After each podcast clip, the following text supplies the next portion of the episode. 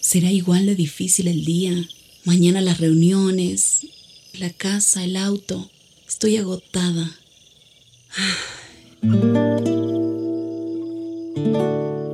No importa cuántas cosas me hayan angustiado hoy. Me acercaré a Él porque Él tiene descanso para mi alma y mi mente.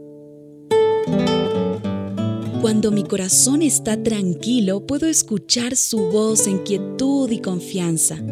Mi fortaleza está en descansar en Dios. Ven a descansar.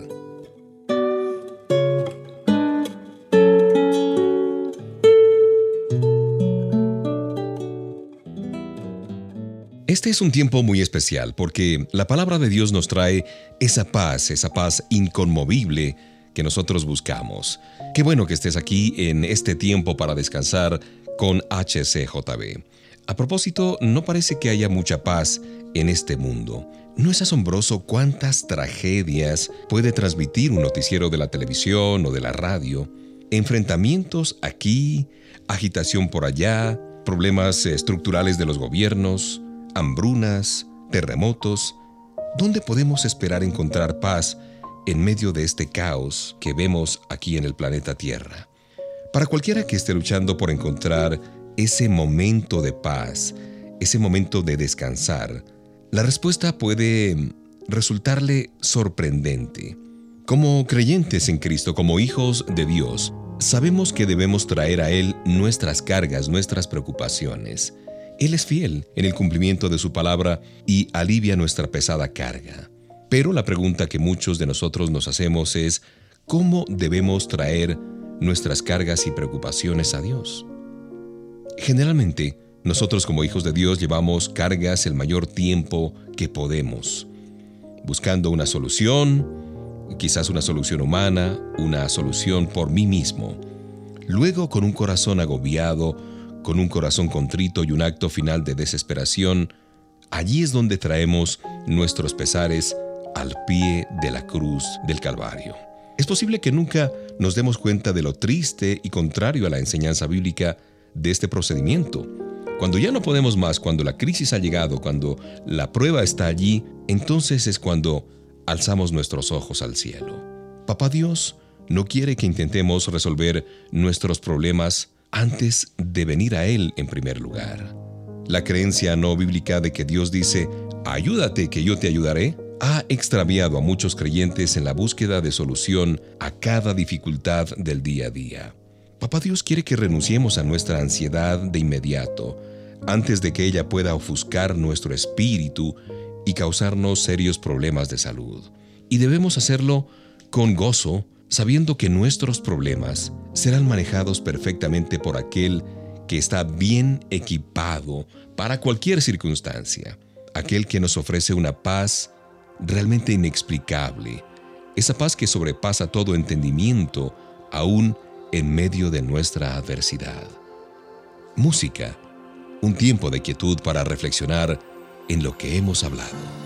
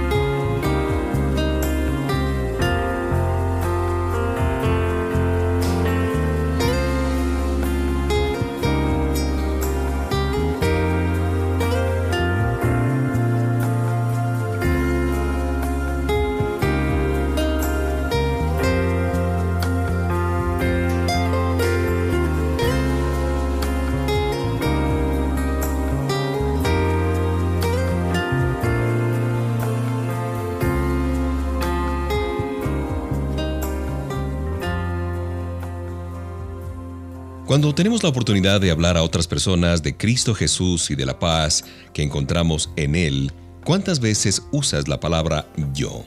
Pudieras decir, cuando yo vine a Cristo, o cuando yo le pedí a Jesús que entrara en mi corazón, cuando pasé al frente en la iglesia. Claro, todo esto está bien porque estás contando tu testimonio. No hay nada intencionalmente malo con estas afirmaciones. Sin embargo, debemos detenernos un momento y considerar el énfasis que ponemos en nosotros mismos antes que el énfasis en Dios. Frases como las que te ponía como ejemplo hace un instante pueden dar una impresión falsa. En un sentido pueden llevar a las personas que nos escuchan a creer que nuestra experiencia de salvación fue una especie de encuentro con Dios a medio camino. Y en este escenario tú y Dios jugaron un papel de igual a igual. Él hizo su parte y tú la tuya, y esto resultó en la salvación. Lamentablemente no es así. Dios no dejó a medio terminar su obra de salvación en ti y no se detuvo a medio camino o a medio gas como solemos decir. Jesús no estuvo parado a cierta distancia esperando que tú vinieras a Él corriendo. Más bien, Él estuvo a tu lado en todo momento, esperando solo que tú lo invitaras a morar en tu corazón. Él siempre estuvo a tu lado, aún en esos momentos eh, difíciles, en estos momentos de la infancia, que de pronto sufriste un abuso verbal o físico. Incluso en esos momentos Jesús estaba allí. Tu salvación fue obra, deseo e iniciativa de Dios. Porque la Biblia dice en el libro de Juan que nosotros amamos a Dios. ¿Por qué? Porque Él nos amó primero. Él trajo vida eterna. Todo lo que tú necesitabas fue puesto cuidadosamente a tus pies. Cuando tú hables a los demás de Jesús, de Dios, asegúrate de mantener un enfoque correcto. El Señor es el arquitecto, el autor, el consumador, el obrador, el dador de tu redención y de tu salvación. Y con ello, esa paz con Dios.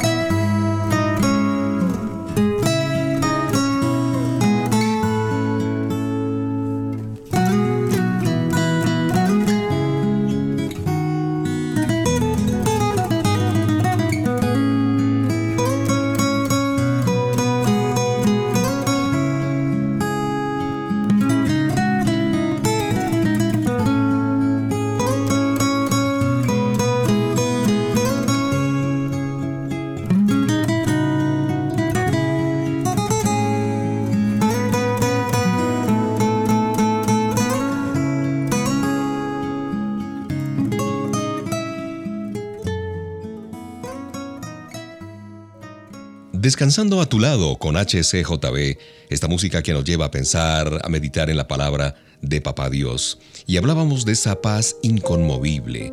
Hay una porción que está en Juan 14:27 donde dice, no se turbe vuestro corazón. Esto casi casi parece un ideal imposible.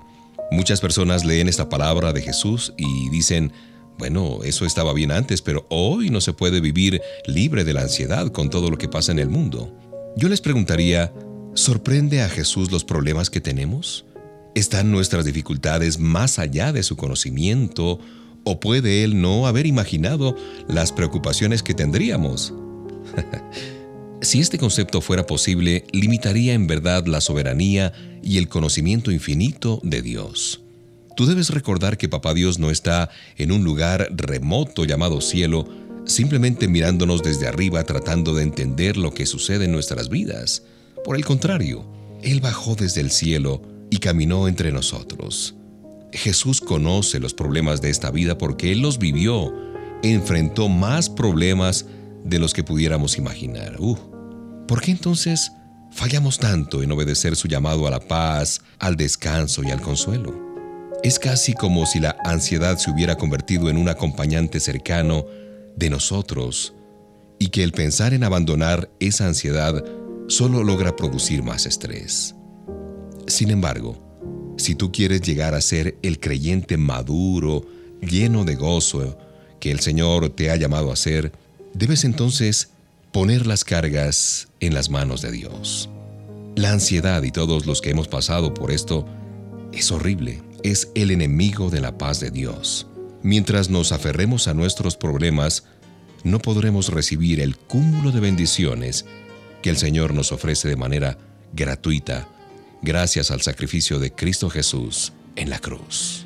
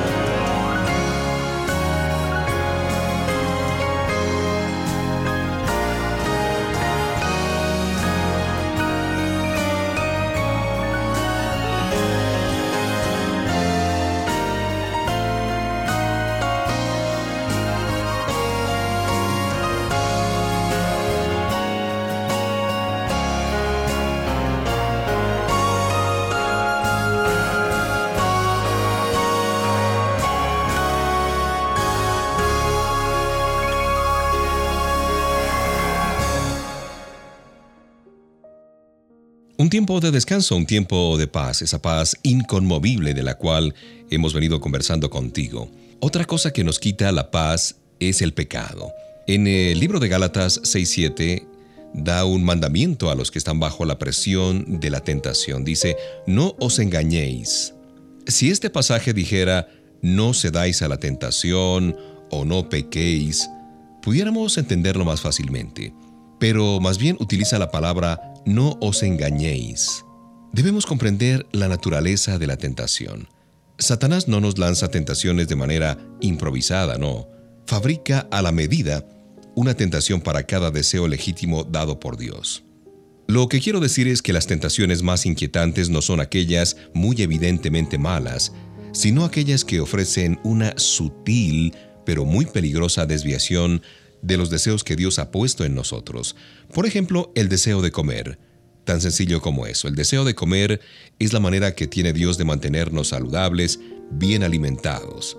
Pero se utiliza mal cuando comemos de más, más de lo que necesitamos, y empieza entonces a producirse en nosotros ese cambio, esa gordura, ese exceso de peso, la obesidad y demás. De igual manera, el deseo de intimidad sexual es una creación de Papá Dios para sus hijos, pero dentro de las normas del matrimonio.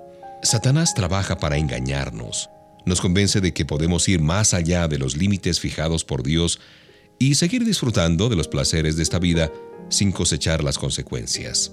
Ese es el anzuelo y la mentira de la tentación. Y esto naturalmente nos quita la paz. Las tácticas de Satanás no han cambiado. Así fue la tentación en el huerto del Edén y lo es hoy. Así es que debemos abrir bien los ojos para ver las tretas del enemigo y rechazar sus imposiciones. Podemos combatir la mentira solo con la verdad, y esa verdad es eterna, inmutable y segura en la palabra de Dios. Piensa en esto mientras disfrutamos de la música.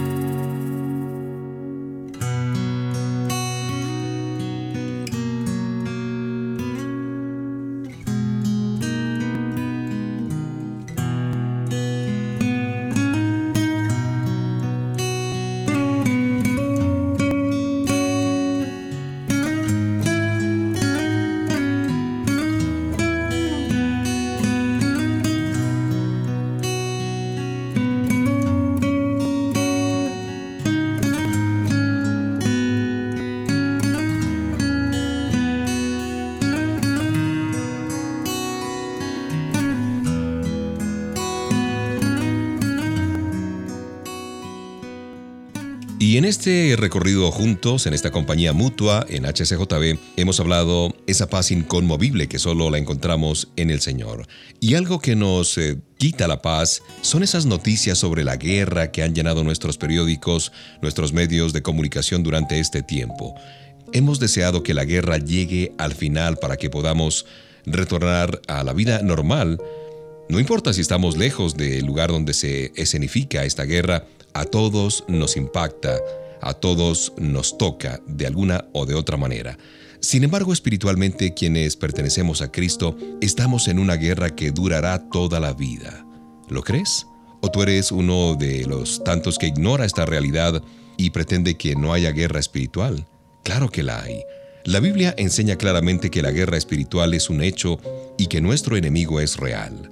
La palabra de Dios nos enseña que no debemos librar esta guerra como lo hace el mundo, con planes, con métodos humanos. Más bien, debemos usar las poderosas armas de Dios para luchar contra nuestro enemigo el diablo. Nuestras armas para hacer esta guerra son invisibles, pero poderosas. En Efesios 6 Dios nos dice cuáles son esas armas y promete que si nos vestimos con su armadura espiritual, permaneceremos firmes contra los misiles de fuego del enemigo por las victorias de Jesús en la tentación del desierto que nos refieren eh, los evangelios y el combate más poderoso de todos, su crucifixión, nuestro Salvador ha demostrado que estas armas son efectivas. Sus palabras nos confortan cuando nos dice por allá en Juan 16:33, confíen, yo he vencido al mundo. Confía tú que me escuchas, yo he vencido al mundo.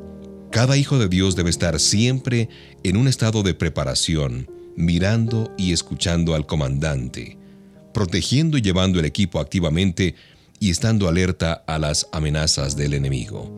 Tenemos la armadura espiritual, el casco de la salvación, la coraza de justicia, el cinto de la verdad, el calzado del apresto del Evangelio de Jesús, ese escudo poderoso de la fe que nos cubre desde los pies a la cabeza, y también la espada del Espíritu de Dios, que es su palabra.